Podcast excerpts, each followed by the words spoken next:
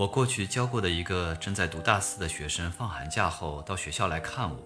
我问他，回到家的感觉好不好？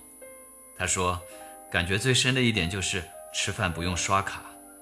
我哑然失笑，他却认真地说：“真的，老师，说起来有点俗，可我感觉最深的确实是这一点。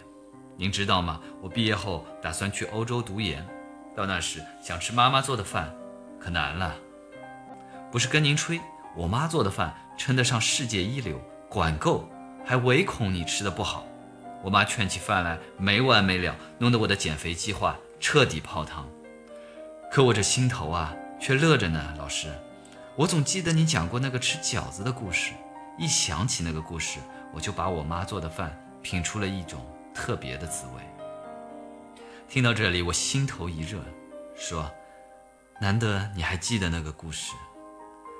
我的确给这一届学生讲过一个发生在我朋友身上真实的故事。朋友在外地工作，常年不回，母亲盼啊盼，终于得到了儿子要在除夕之夜回到故里的喜讯。那天在爆竹声中，母亲包好了三鲜馅的饺子，等着儿子回来下锅。馅儿是精心调制的，应该正对儿子胃口。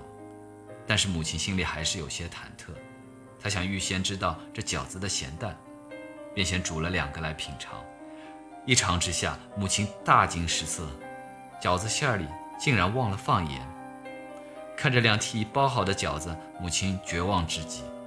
她知道可以让儿子蘸着酱油吃，她也知道，即便蘸着酱油吃，儿子也会欢呼好吃死了。可她不愿意让千里迢迢赶回家来的儿子吃到有缺陷的饺子。怎么办？这个聪慧的母亲居然从邻居那儿讨来了一个注射针管，调好盐水，开始逐个给饺子打针。儿子回到家时，饺子也注射完毕。母亲煮好了饺子，让儿子尝尝饺子的味道如何。儿子尝了，连说好吃。这时候，母亲得意地举起那个针管给儿子看，向儿子夸耀说：“他可以将一个缺陷修复的让他察觉不出来。”可是，儿子听着听着就哭了。这些年，他一个人在外打拼，也曾吃过很多饺子。那些饺子，咸的咸，淡的淡，他都咽下去了。有谁能像母亲这样在意他的口味？为了让儿子吃到咸淡适宜的饺子，母亲竟想出了这样高妙的法子。吃着这交织着母爱与智慧的饺子，哪个孩子能不动容？我多么欣慰！几年前，我讲这样一个暖心的故事，植入了孩子们的心田。我本不指望收获什么，甚至以为那些听故事的人很快就会将它淡忘。但是这个同学，居然能把这则故事记这么久。我相信，铭记着这则故事的人，会珍惜母亲做的每一餐饭，会在寡淡的饭菜中品出一种难得的真味与厚味。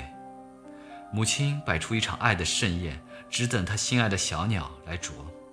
幸福的小鸟啊，你无需刷卡，只管欢畅的来啄食这人间的珍馐吧。